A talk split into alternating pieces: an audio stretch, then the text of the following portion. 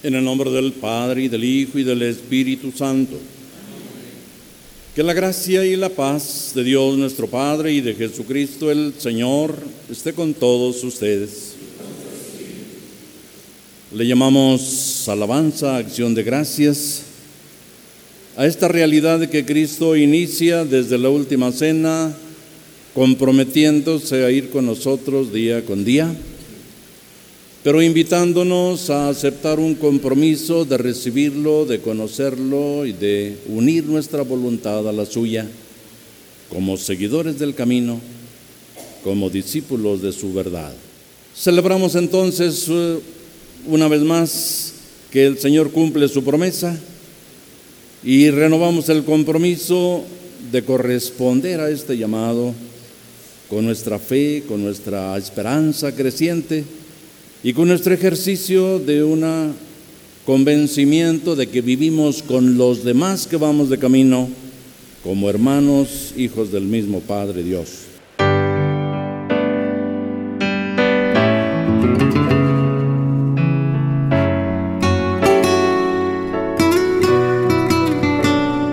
Hemos recibido un espíritu de hijos que nos hace exclamar, Padre.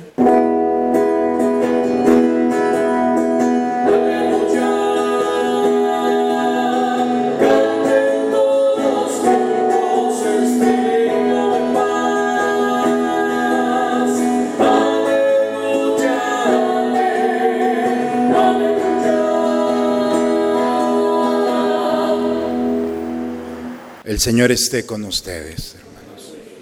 Proclamación del Santo Evangelio según San Mateo. En aquel tiempo Jesús dijo a sus discípulos, cuando ustedes hagan oración no hablen mucho como los paganos que se imaginan que a fuerza de mucho hablar serán escuchados. No los imiten, porque el Padre sabe lo que les hace falta antes de que se lo pidan. Ustedes pues oren así. Padre nuestro que estás en el cielo, santificado sea tu nombre, venga tu reino, hágase tu voluntad en la tierra como en el cielo. Danos hoy nuestro pan de cada día, perdona nuestras ofensas, como también nosotros perdonamos a los que nos ofenden. No nos dejes caer en tentación y líbranos del mal. Si ustedes perdonan las faltas a los hombres, también a ustedes los perdonará el Padre Celestial. Pero si ustedes no perdonan a los hombres, tampoco el Padre les perdonará a ustedes sus faltas. Palabra del Señor. Hemos escuchado en el libro del eclesiástico los nombres de dos personajes muy importantes en el Antiguo Testamento, Elías y Eliseo, dos profetas. Y uno puede pensar que el profeta es aquel que anuncia y denuncia, pero el término profeta en hebreo, Nabim, entre otras connotaciones que tiene es epicentro. Cuando hay un movimiento de la tierra, generalmente hay un epicentro, un lugar donde se origina ese movimiento. Cuando hemos estado en ciudades como México, en el centro del país, generalmente el epicentro siempre es fuera de... El epicentro en la escritura significa aquel que tiene la fuerza de mover la tierra.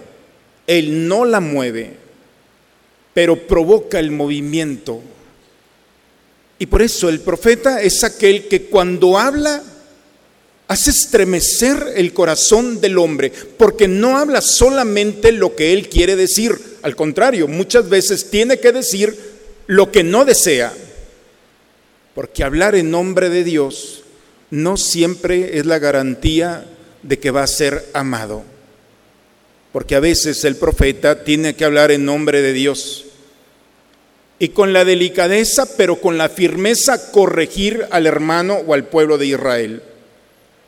El profeta tiene una misión, ser punto de referencia, y no puede callar, no puede callar, porque dentro de él hay una llama, como uno de los profetas dice, que aun cuando le dice a Dios, no voy a hablar más de ti, hablo del profeta Jeremías, en unos versículos posteriores dice, pero no puedo callar, porque dentro de mí hay una voz y un fuego que no me permite quedarme en silencio.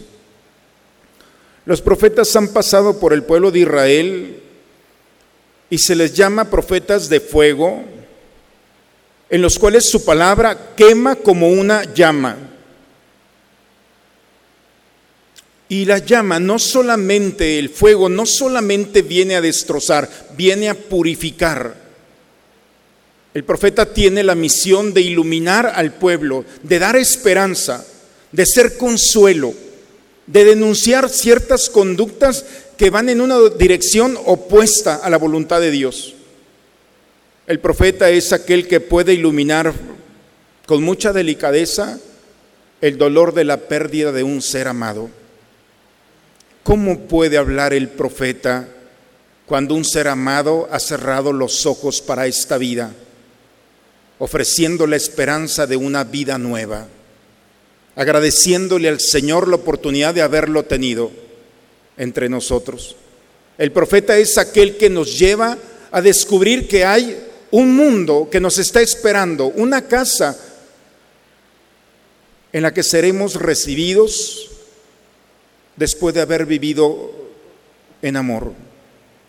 Como también puede dar un consejo, como también puede hablar en nombre de Dios y como también los prodigios de Dios, cumpliendo las promesas del mismo Jesús. Las mismas cosas que yo he hecho las harán también ustedes y las harán aún mejor. Hoy, dentro de esta celebración, hermanos, donde escuchamos las voces, no, lo importante no es escuchar los nombres de los personajes, Elías, Eliseo, y toda una lista de hombres y mujeres que han participado en la escritura. Lo importante es descubrir que Dios se ha valido de un hombre o de una mujer para hacerse presente en el mundo. Y Dios le da ciertas cualidades, ciertos dones, y dejamos de llamarlos por los nombres y vamos descubriendo en la humildad o quizá en las mismas miserias del hombre la gracia de Dios para cumplir una misión. Cuando Pablo le decía a Jesús en su oración, quítame esto, este dolor que llevo conmigo, quítame mi debilidad, quítame. El Señor le responde, no te voy a quitar nada te basta mi gracia. En tu debilidad encontrarás la gracia que te sostenga. Y entre más débil seas delante de mí, más fuerte serás. Nuestra parroquia tiene el privilegio de tener entre nosotros al padre Raúl Ramos, que está celebrando 50 años de sacerdote. No se ve tan grande, ¿verdad? Pero su historia, como la de un hombre consagrado llamado por Dios, como un profeta más, pero también como un profeta al que Dios le ha dado ciertas cualidades y virtudes propias. Es parte de una cadena, por eso cuando le llamamos o nos llaman clérigos, clérigos significa el que hereda, no hemos decidido nosotros participar del profetismo que Dios nos ha dado. Es Dios quien por su misericordia y su amor, desde antes que naciera, Él ya había sido escogido por Dios para hablar en su nombre, para actuar en su nombre, para ser mediador de a través del ejercicio de los sacramentos, tanto del perdón de nuestros pecados como de ofrecer a Cristo vivo en el altar para predicar e interpretar la palabra del Señor. Sin duda, José y María, así se llamaban los papás del Padre, ya lo traía Padre en familia. ¿eh? Ese matrimonio, escogido por Dios para que se encontraran en la vida, ofrecieron a la iglesia la vocación y con ella una familia continuamente en oración. Aquí están sus hermanas que lo han acompañado en todos los momentos. Yo lo conocí, llegó a mi parroquia cuando tenía yo dos años. Espero que no se acuerde, pero mi primera confesión fue con el Padre, cuando hice mi primera comunión. Entre nosotros está el Padre José Luis Ortiz, el Padre Héctor Jorge, que han sido vicarios también, han sido vicarios del Padre Raúl. Y no sé, Juan Carlos, y tú también, también Juan Carlos. Y habrá una serie más, muchos de nosotros, yo fui vicario del Padre, muchos de nosotros hemos pasado y hemos tenido como maestro, como párroco al Padre Raúl Ramos. Por eso cuando me pidió predicar, digo, Dios mío, ¿qué voy a decir? Si lo escucho desde que estaba en el catecismo. Pero puedo reconocer con humildad que he sido privilegiado al conocerlo, al escucharlo desde pequeño. Cuando Él nos impartió los sacramentos de iniciación y ha sido nuestro maestro y nuestro modelo como sacerdotes, pero también como profeta, porque soy testigo de cómo sus palabras nos han consolado a quienes hemos perdido un ser querido. Como el Padre con su oración que no la ha abandonado, siempre ha estado pidiendo a Dios, usando y utilizando el ministerio al que Dios le ha concedido para orar por nosotros en el silencio, en la oración de intercesión por cada uno de nosotros. Nosotros tenemos el privilegio después de 50 años como el Señor lo trajo aquí a nuestra comunidad y cómo a través de la confesión particularmente se ha ganado el corazón de muchos de nosotros sus palabras sabias por sus estudios y por la experiencia sacerdotal. Su presencia en nuestra comunidad es una garantía de que nuestra parroquia lleva una dirección. Ahora podemos llamarlo así, soy su párroco, después de que me vio casi nacer. Y el privilegio para mí de tenerlo conmigo me da la seguridad día con día de que mis decisiones cuando son presentadas, cuando le pregunto, Padre, ¿hay algo más que hacer? Y me dice, adelante, significa que tengo la garantía de alguien que seguramente con su experiencia vamos a llevar a buen fin. Ser sacerdote no es nada fácil, es un gran compromiso y una gran responsabilidad. Pero lo importante no es que si ustedes necesitan o se merecen un sacerdote santo. No somos santos y nuestro deseo de santidad no es para ustedes. El sacerdote debe de tener muy claro en el corazón que la santidad a la que aspira es a Dios. Mi madre, en palabras muy sabias, decía, yo no merezco un hijo santo, pero Dios sí. En pocas palabras, es la misión de cada uno de nosotros.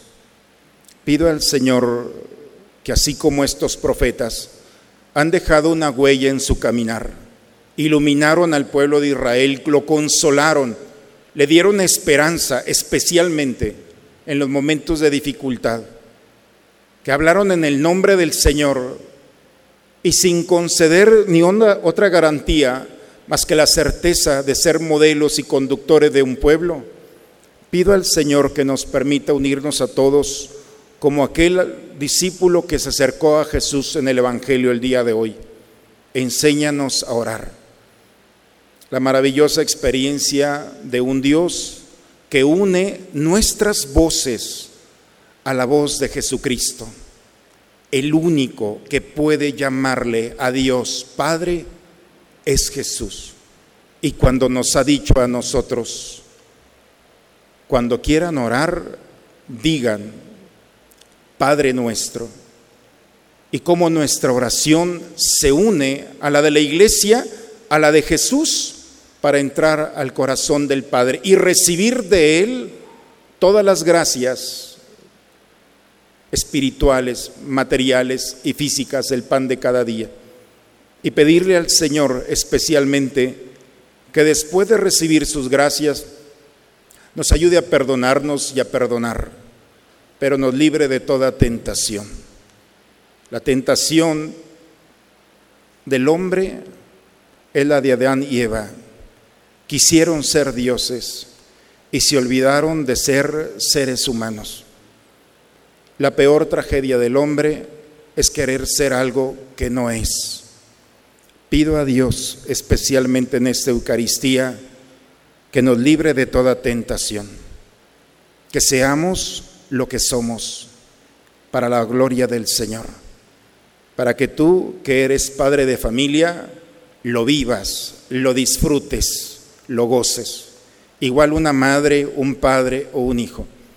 Pero que también el Señor nos permita a nosotros librarnos de la tentación. Que vivamos seriamente el privilegio, la responsabilidad a la que el Señor nos ha llamado de ser sacerdotes. Instrumentos dóciles de su gracia, puentes de salvación para ustedes. Pido al Señor que en esta celebración el Señor renueve el ministerio sacerdotal de nuestro querido Padre Raúl, a quien queremos, admiramos y pedimos a Dios que esa oración siempre por nosotros sea escuchada. A los sacerdotes que están aquí y a los que de alguna manera han querido estar aquí pero no pudieron, la Eucaristía nos lleva a todos en comunión. Qué bueno que están aquí quienes han perdido un ser querido. Nuestra celebración de gozo no puede estar exenta de la esperanza. Lo más maravilloso que puede proclamar un sacerdote es que no todo es esto. Nuestra misión es recordarles que nuestra vida se terminará en algún momento, pero el Señor cumplirá su palabra. Vendré por ustedes, los llevaré a la casa de mi Padre, porque en la casa de mi Padre hay muchas habitaciones. Que el consuelo de encontrarnos un día sea para nosotros la paz en este día y que nos unamos todos en la alegría del ministerio sacerdotal, una obra que Dios creó para sorprendernos, tomar hombres de entre los hombres para ser los ministros de la gracia del Señor. En oración, Padre, por usted en esta Eucaristía nos unimos, que todas las parroquias a las que ha conducido, Frontera Coahuila, el Sagrado Corazón, el Perpetuo Socorro aquí en Saltillo, eh, la Aurora, el Sagrado Corazón, después Catedral, Santuario de Guadalupe, imagínense todo este caminar que tiene y ahora nosotros con el privilegio de tenerlo aquí. Estoy seguro que nuestra oración fue escuchada cuando le pedimos al Señor que nos acompañara y entonces nos ha enviado su presencia entre nosotros. Que Dios nuestro Señor recompense todo su trabajo, sus obras y a nosotros nos permita desde el corazón el agradecimiento por su presencia. Todos hermanos nos unimos en oración por todos los sacerdotes, especialmente por el Padre Raúl que está aquí entre nosotros. A su familia, gracias. En nombre de también de todos los que formamos el ministerio y somos parte del sacerdocio, gracias por el desprendimiento de su hermano. Estoy seguro que sus padres, María Trinidad y José, en el cielo se unen a esta celebración y su intercesión, como la de todos los santos, nos permite seguir gozando mientras caminamos de las gracias del Señor. Dios los bendiga a todos. En el nombre del Padre, del Hijo y del Espíritu Santo. Amén. Poniéndonos de pie, nos unimos a esta oración. A cada invocación iremos diciendo, te rogamos, Señor. Oremos al Señor para que con su Espíritu santifica a su iglesia y por medio de sus ministros la ilumina y gobierna siempre. Oremos.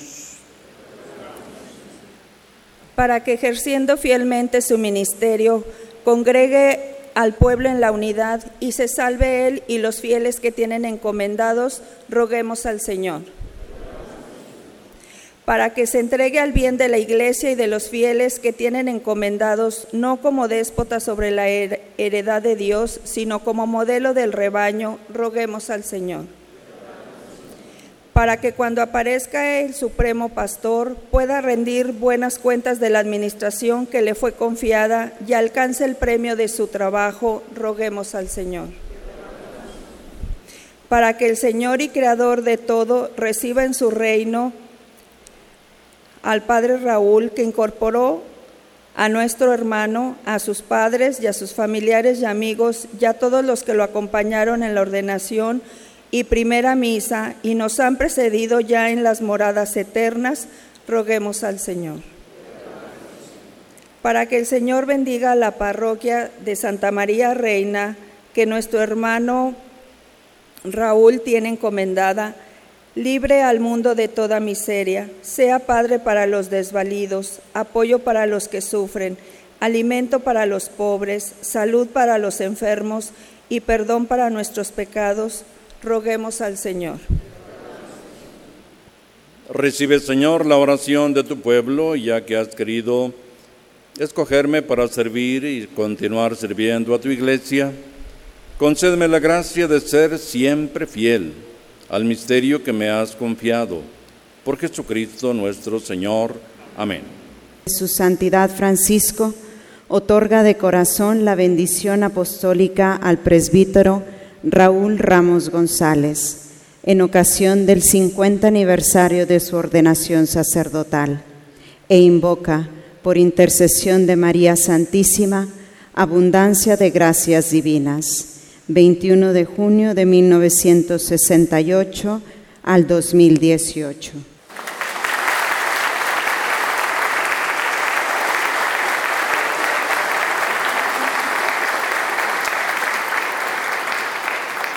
Pues bien, con ocasión de esta alegría que, que, nos invade cuando sabemos que Dios nos conserva en su creación, que Dios nos invita a formar parte de su familia, que Dios nos concede uno y otro día más para continuar. Y de manera en especial, como nos decía el Evangelio de hoy, con una relación tan importante que podemos llamarle Padre, pero con una tarea tan grande que aceptamos a los demás como hermanos, pues nos invita a sentirnos necesitados de su perdón, de su pan, de su gracia.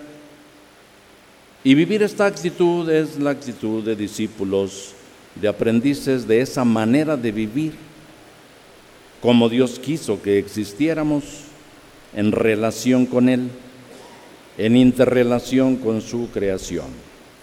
No es una amenaza lo que dice al final del Evangelio, pero si ustedes no viven de esa manera, pues se echaron a perder el camino. Vivan amando, vivan perdonándose uno a otro, pero si no perdonan de corazón, pues tampoco Dios puede hacer nada con ustedes. Pero Dios podrá hacer aquello a lo que se ofrece si vivimos esta relación de hijos y cumplimos esta tarea de hermanos. Poniéndonos de pie, unemos la oración para una vez más encomendarle al Señor nuestra vida, nuestras obras. Por la gloria de tu nombre, Señor, celebrando con gozo este misterio de la fe en el aniversario de la ordenación sacerdotal. Haz que manifieste con la vida al Cristo que ofrecí y recibí en este sacrificio, el que vive y reina por los siglos de los siglos. Amén. El Señor esté con ustedes. Que la bendición de Dios Todopoderoso, Padre, Hijo y Espíritu Santo nos acompañe siempre. Amén. En nombre del Señor podemos ir en paz. Demos gracias a Dios. A nombre de la comunidad los invitamos a pasar a celebrar con el Padre en la cafetería aquí a un lado de la parroquia.